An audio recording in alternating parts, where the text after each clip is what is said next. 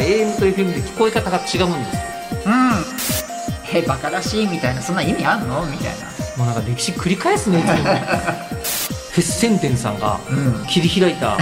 あの世界ってめちゃくちゃ広い気がするのに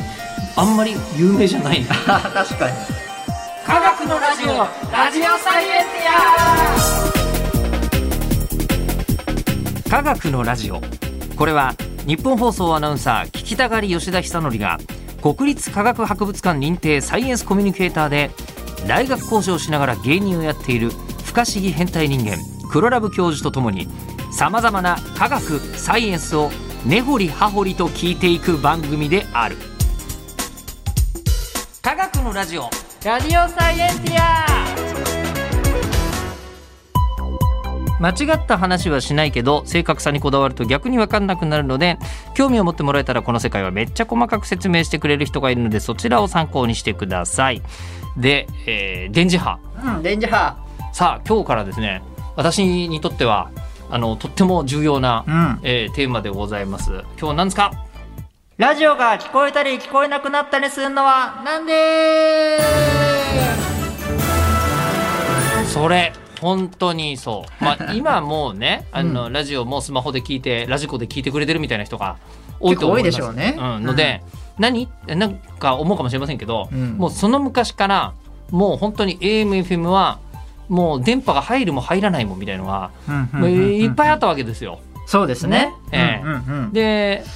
考えてみたらでもまあスマホもそっちゃそうだよね。あの昔はそうですねね、窓際行かないと携帯の電波入んないみたいなのがあったけ どあのそれがものすごい数、うんまあ、ドコモとか au とかソフトバンクとか楽天が設置した から、いっぱいね えー今もう都市部では入らないことはないとうんいう感じにはなってきましたけどすごいですよねすごい努力ですよねでもだからすんごい数のアンテナ作ったってことでし ょうんねまあ、でアンテナがなければダメだと、うんつまりアンテナとの位置関係によってうん電波は受信できたりしなかったりするんだなっていうのはうんうんうんうん分かるのですが、うんなんか AM と FM で聞こえ方が違うんですよ。うんそうですよねこれなんでなんだろうというのを、はいはじゃいあ例えば日本放送はまず AM1242kHz そうですそうですはい1 2 4 2キロヘルツキロヘルツえっとこれが1秒間に124万回えー振動している波124万2000回か正しく言うとあそうですねはあ124万2000回、えー、1秒間に振動しているのが日本放送の周波数であいる周波数ですえーでそして FM が、えー、93.0メガヘルツうんメガヘルツメガっヘてルことはツえっと1秒間に、 9300万回ぐらい かな、 1秒間に9300万 回、はあうん、あの振動してるとそうですねああああそういうのが、えーあるということですかねはい波の長さが違うわけですね。そうですそうですはあはあはということは波長で考えるあと,、はいはい。えー、と AM ラジオの方うは、ん、まあ、100m から 1km ぐらいの波なんですね。波なんですよ割とイメージできる今まであ本の当ですかやった9300万回とかイメージするの無無理に近いんですけど、はいえっと日本放送は木更津に AM のおーアンテナがあるんですけどそうそうそう木そう更津の AM のアンテナから、うんえっとこう30万キロの大縄跳びをブワーンってやってるのを、うんえっと大体1キロぐらいの波で、うん1キロとか100メートルぐらいの波ぐらいの波で、があのこう木更津から関東の一円に向かってブワーンって出わーしってるてから、出してます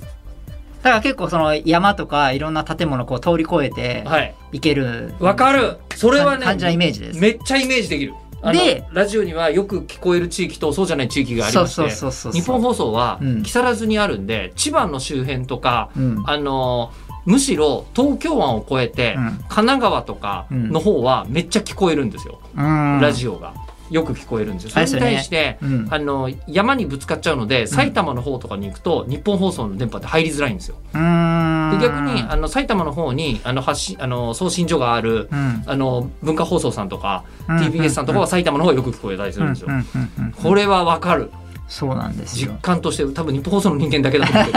けどこれを実感しているのは。そうなんですなるほどで,、えー、とで 100m とか 1km とかだとすると、うんえっと、結構なんだろうでっかい建物とかも飛び越えるよね。そうそうそうなんです飛び越えやすいので、これ安いですよね、まあ、いろんなものをこう飛び越えてあうんの伝えられる。横断渡りがそうそれだったら、うんなんかこうあのちょっとした高い霞が関ビルとかもミヨーンってちょっと超えてたりするぐらい、そんなようなイメージですサかンね。シャイン60も超えられるぐらいの感じですよそねうそうそうそイう。メーっジとしてはねそうなんですうていうのが、まあ、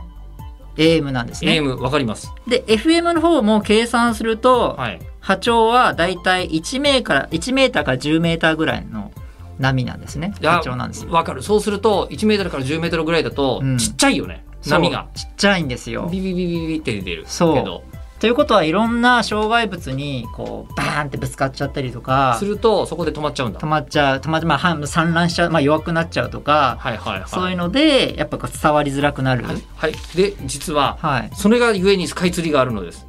はいはいはいはい日本放送のそうそうそう FM の送信機はうんえーこれはスカイツリーにあるんですよそうですよスカね、イツリーにありますでスカイツリーは高いところにあるからうんうん高いところからうん下に向かってビーって出してるとうん、あのー遮蔽物ないから高いところに置かなきゃいけないんだねそうそうそうそうそう垂直のアンテナ木更津さんは 120m のアンテナ出してますよねあそんなでかかったっけあのーその周波数の波を送信するにはあのかなりのアンテナの長さが必要なんですよあそうなんだあの実は波長の長さと同じ半分ぐらいのアンテナが必要なんです。へえそうだから僕とかは例えばアンテナの長さであこれはテレビのデジタルアンテナの放送してるなとかアナログの時代のアンテナだなとかあの一発で長さによってえあの変わるのでえ受信なるほどはい、最大にこう電波が送信できたり受信できるような長さに調整されてるんですよねあれあいつらなっるて。ほどねはい。なので、その木更津一回見てみたいんですけど、多分すごい長くて、すごい背の高いところでやってるはずなんですよね。入社以来行かないんですけどあ、いかない。いやでも入社した時に研修で行くのあ、あ、でかかったですよね。でっかかった長かったででっすかよね、かったでもうあのスカイツリーほどではないあ、まあそうです、ね。当たり前ですけどはい。でもスカイツリーはその高いところからってあれはその長い装置が必要ってわけじゃなくてそうです。あれは高い場所が場必要所なんだよから出してる。場所が出しし出してないとそのそうです短い波長だからうん。ビルとか越えられないのでそうそうそうなってるとう。ん。うんうんそういうね、あの電磁波が分かるとそその仕組みもなんでこうなってんだっていうのがわかりまなしんたとなく分かる、わかりました、はうんうん、それはそれでスカイツリーができた時もうん、あの取材行きましたよ取あ材ってね今の時期だけで見られるよって言われてすごいあのー何これできちゃったら保守点検の人しか入れなくなっちゃうよって言われながら、そうですよねええあと何気にの位置位設置して置とくれるかも結構セキュリティ的な感じで教えてくんないんじゃない厳密には知れそうですよね知っちゃダメらしいそうですよね、ええうん、そうそうそうもう僕も覚えてないから大丈夫 よかよかったじゃないか僕も知らないですあけどの僕も何かこ うボートの人が僕を捕まえて電波ジャックしようと思ってもそれ無理無理です、ええはいはいそうそういうね違いがあるので、まあ、そこからでも、いろんな仕組みがあるあるんですけど一つではその分かりやすいかなと思いますね通りにくにくさっていうのが、わかりました、ではいとりあえず電波を届けりゃいい届けるためにそういうルールがあるのはわかりましたが、うんもう一個わからないことがあります、はいはいはいえーなんで通信できるんですか誰がそうこれできることを発見した大発明じゃないですかあのー前回ヘルツさんの話多分電磁波っていうのを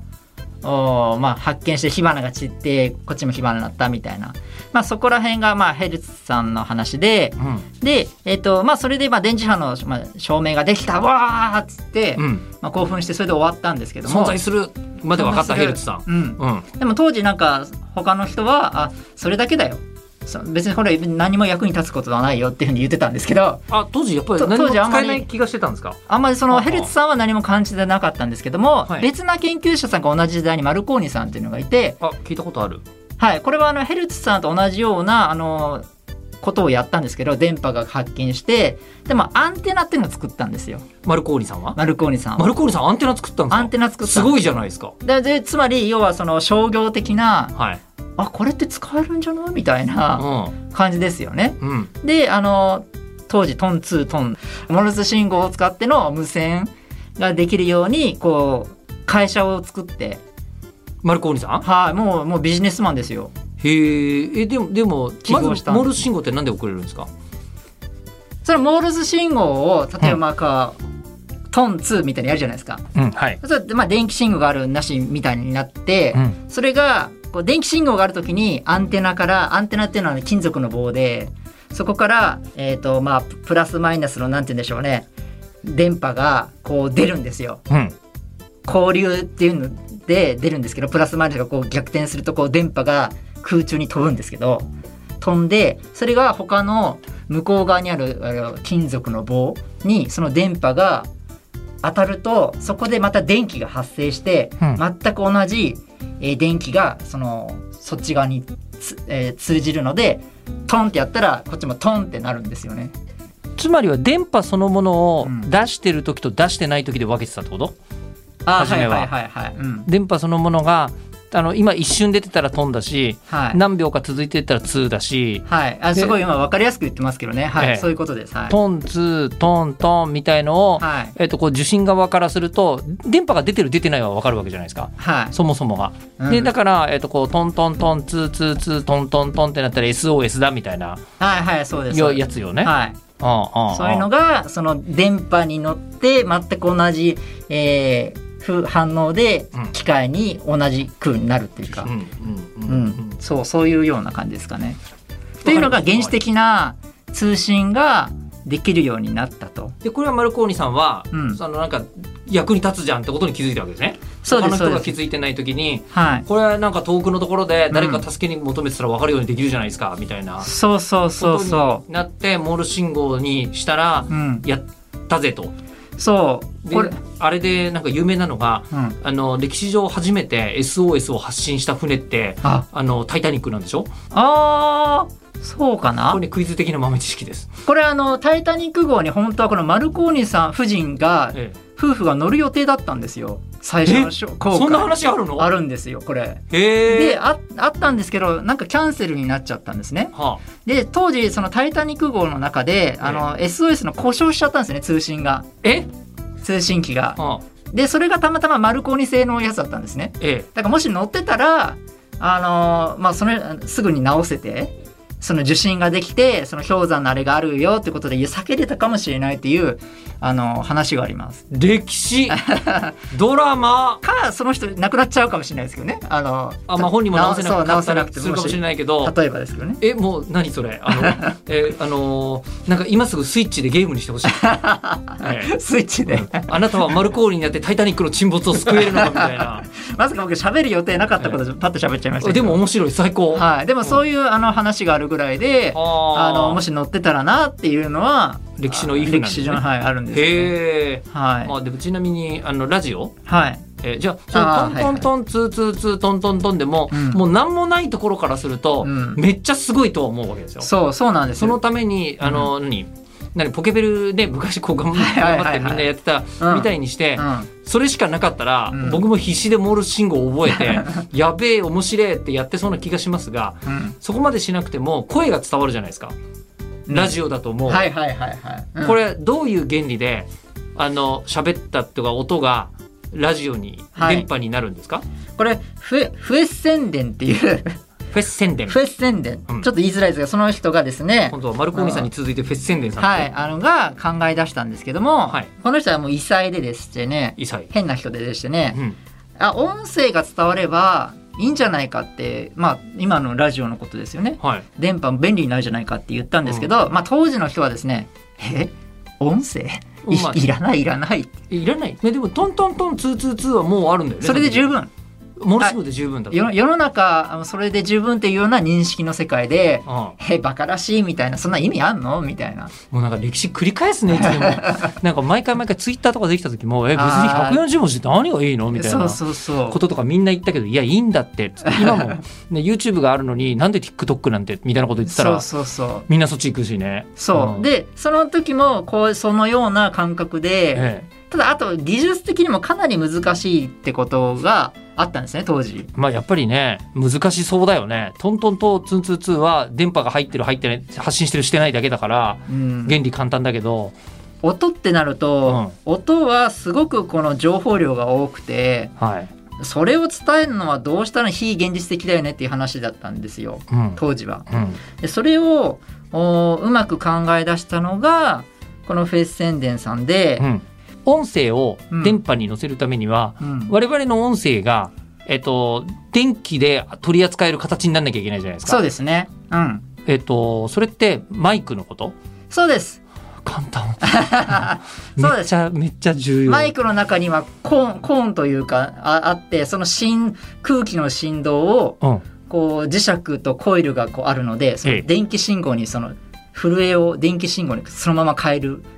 仕組みがあるんですよ、ねはいはいはこのマいイクには。はいはいでその電気信号がこう、まあ、アナログかデジタルかになるんでしょうけどうんそのまま相手に伝わるみたいな感じですかね相手に伝わってそのまたスピーカーから同じ逆な反応でコイルと磁石でその信号によってこう震えるのでそうするとこのまたコーンが揺れてスピーカーがから音があーってあの別なところから空気分子をまた揺らせてあの音がすいません出るそれは電話そうですそうです、はいねそれをまああのなんでしょうえっとものすごい遠くでもうんリアルタイムでうん通話できるようになるわけじゃないですか。うんね、あの1秒間に、うんえっと、30万キロうん進むわけですよね電気は。うんうんうんうんだから30万キロぐらいまではうん1秒間以内のタイムラグでうんそれができちゃうってことですよね。うんでこれやっぱ電話見つけた時人類うわってなるよね。なそうなるよね相それは当ね良かったんでしょうまず電話が発明されたのが、えっと、1876年か7年にグラハム・ベルが発明してるというのがうんそのマイクがあってスピーカーがあって間が電線でつながってれば通話ができるよっていうやつですよね。うんうんうんでこの技術があるところにそうですねマルコーニさんはその要はモル信号そうです船とかで無線うでんううんうんまく通信できるっていうのでその技術ができたんですけどそれに、えー、と声も載せられたら便利だよねっていう話になってうんうん無線ではでその時に、うん、もう当時ではありえなかったんですけどもその音声をどうやって載せるかっていうのですごいもう考え抜いて考え抜いてで行き着いたのがその高い周波数の波に声を乗せてでそれと電波にするとうまくいくんじゃないかみたいな話になってあその高い周波数っていうのが搬送波って言われるんですけども搬送する搬送する搬送する波救急搬送で患者を搬送したりしますねよような感じで、えー搬送する波に乗せるそれが日本放送でいうと 1242kHz とということで 1204- えー 1242kHz の搬送波を使ってそこに音を乗せて、えーやればその文化放送とかいろんな放送局があのわ分かれて同時にできるそのその搬送波がないと一つのラジオ局しかできなくなっちゃうっうんていう風になっちゃうので何局も作るにはその搬送波をうまく使ってう分けてやればこの混合しなくなるのでうんっていうので、えー、と AM 変調っていうのを作ったんですねすっごいわかん ないはでもイメージ的にはちょっといいですかいこれをね持ってきましたもう私これね載せあのまたハッシュタグに載せますこれが音声の波ですよね波ですえっとこれはえっと空気をこう揺らしている音ってやつですねそう音ですそのものの波がまずありますいはいはいでこれをあのまあ電波にしたいんですけ乾ど杯したいですその時にこの高い周波数の波はいこれが日本放送で言うと 1242kHz のお波だとしてくださいはいこれを、まあ、数式ですごい細かな計算があるんですけど合体させてこの波をこの波に対応させるにはこういうふうに変動させるとうまくラジオに乗るってことが分かったんですね。あら天才じゃんあ無線にできるっていうことが天才じゃないですかそれ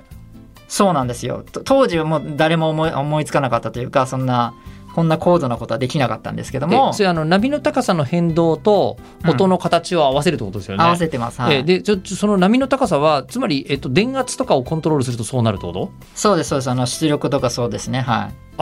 電圧を細かくコントロールすることによって、い、うん、音の波をそうですね再現しそうそうそうで受信側はこう来たってことはこういう音出してたはずだよねってスピーカーにつないじゃうんだそうそうそうそうそうですそうですへえこれが AM 変調なんですねはいはいはいあでこれだとですね結構そのノイズが乗っちゃうんですよあ乗りますね乗る M とはねここがねずれるんですねこのこの高さがはいはいそうするとあのノイズが乗ってこう音が悪いんですよ、うんどうしたってねでじゃあ FM 変調っていうのは、はいあ FM 変調っていうのが後々考え出されあこれはフェス宣伝さんじゃないんですけども周波数がすごい高いのと低いのこのこの信号を高いの低いの高いの低いので分けるとうんノイズに強い FM 変調というのができるんですね。今分かったぞんえっと AM ってうんアンプリチューンデッドモデュレーションなんですよ、そうですそうですそうです。えーあはい。のー正式名称で言うとでそうです。つまりは電気をあの強くかけるかかけないかっていうのがアンプじゃないですか振幅の振幅の高さ高さに合わせてそう音声の、えー、と電気のかけ方電圧を変えて、そうはい波の高さ自体を変えちゃうのははい AM で、そうですそうですで FM はフリークエンシーっていうのは、うんえっと周波数周波数が頻度だよね、そうそう頻そ度うですはいうん、どれくらいの回数で頻繁に起きるかみたいな、回数に合わせてうん音の波形を表現したのが A- FM なんだ、そうです伝わるかなこれ まあちゃんとハッシュタグで作んなきゃいけないですけどねでもでも多分なんか電圧でやってっか、うんえっと、な波の高さでやってるかそうそうそう波のそうそれだけ伝わればいいあの疎密さは、いそう、ねで伝えてるかによってそう AM と FM は違うんだっていうそうなんですよなるほどでわかっやっと分かってきただからいやあのそうなんですこれねすごく一発で分からせるようにしたかったんですけどいろんなことがあってなんか難しいんですけども、はいはいまず FM と AM ではその方式がそもそも違うっていうのもあるし周波数も全然違いますよね振動数が高ければ情報量いっぱい載せられるうんうん振動数が低ければそんな情報量は少ないんですけども FM だと高いので周波数が高いってことは情報量もいっぱい載せられるっていうのもありますなので音声がいっぱいいい音声が載せられる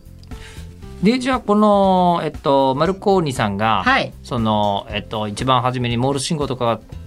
使えるよとうんうんうんいうのに発見してから、うんえっと、2022年のほう今に至るまで、まあ、ラジオ放送もうん現役でみんな聞いてくれてるわけですよ。そうですそうですねうんこれでも19世紀末まではうん電波なんて価値ないと思ってたってことでしょ誰も。そうですねねこの声をねね伝えるっていうのは、それがもう今やうんちょっと w i f i ないのかよここみたいなことをみんな文句言ったりするような時代にもなってるぐらい。うん、電波はいつの間にかめちゃくちゃ大切なものにそうですね全員に向けてラジオっていうのがね必要性が分かんなかった時代かうらんこんな風になるとは、うんいやはいすーごいだからまあこれはあの放送局の人間なんで、うん無線通信で使用する周波数は人類共通の財産でして、かっこいいそうです、はいそうなんですよだからあの勝手に電波とか出せないんですよ総務省が、ここはこそうのです日本放送が使っていいですよとここは NHK が使うとこですよみたいなのをそうです決めねてるわけですね。せんあのまあその免許はないとこなくても大丈夫なところもあるんですけど、うん、だかだから無線 LAN とか、うんああいうのはこう作れてるわけですよね、ら毎回あのこうよく見るとちゃんとこう日本で使っていいですよマークとか、そうですそうですそうねでつす、いてますもんね。あの 2.4GHz 帯っていうのが一番ダーティー帯域って言われていて一番汚い帯域いろんなものがい入りろ込じんゃなうものが入り込んでるんですよ、であの自宅で 2.4GHz 帯で、うんえっと、無線 LAN つないでると、うん電子レン ジあの使うと途端にスピード遅くなったりするんですよね。いやもうさすが一番のもうなんだろうな電波の渋谷電波の渋 谷ああが 2.4GHz 帯。 2.4GHz もういつも混んでるだもうみんなそれはもう水分子を温めたいんだよっていうやつもいるのにいやいやちょっと今俺そうあの今ガチャ引きたいからみたいなことが使われてたりするわけですね w i f i あ Bluetooth ーもう何でもかんでも2.4ギガが多いので2.4ギガ大変なんだ、はい、まあでもそうじゃないところをこううん警察とか、うんあの救急とかの人たちは大切だからそうですじゃそうなでい帯域を使ってそうですあの通信してるけれども、うんまあそれもこれも、えっと、フェス宣伝さんが、うんあの音声をうんうん電波で伝えることができるよっていう方式を開発したから、うんうん今でも役に立ってるわけですね。考えてみるとこれフェス宣伝さんがうん 切り開いたあの世界ってめちゃくちゃ広い気がするのにあんまり有名じゃないね。確かにねそうですねねえ、うんいやーすごい。すごい、はいえーただ、うんえーそうは言うてもうんラジオ局の私ですら、あの今ははい FM 放送を聞いてる時間より も、スマホを使っている時間の方が長い気がします。そうなんですね今、い電磁波といえばスマホでしょう。あまあ確かにね代表例ですよねスマホさんじゃあスマホと電磁波の関係についてはい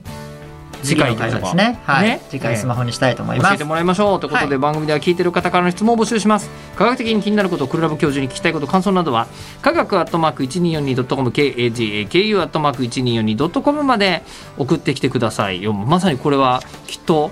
電磁波を通じて送ってくれるんで しょうああそうですねそうだそうだよね、うんじゃあ電磁波での通信をお待ちしております本日も電磁波に乗ってお届けしましたまた次回お相手は吉田ひさのりとえーなぜかソーセージを食べたくなった黒ラブ教授でしたシャウエッセンシャウエッセンとフェッセンデンドイツ系なよのかく伝なわりましたねえー多分そんな感じだと思う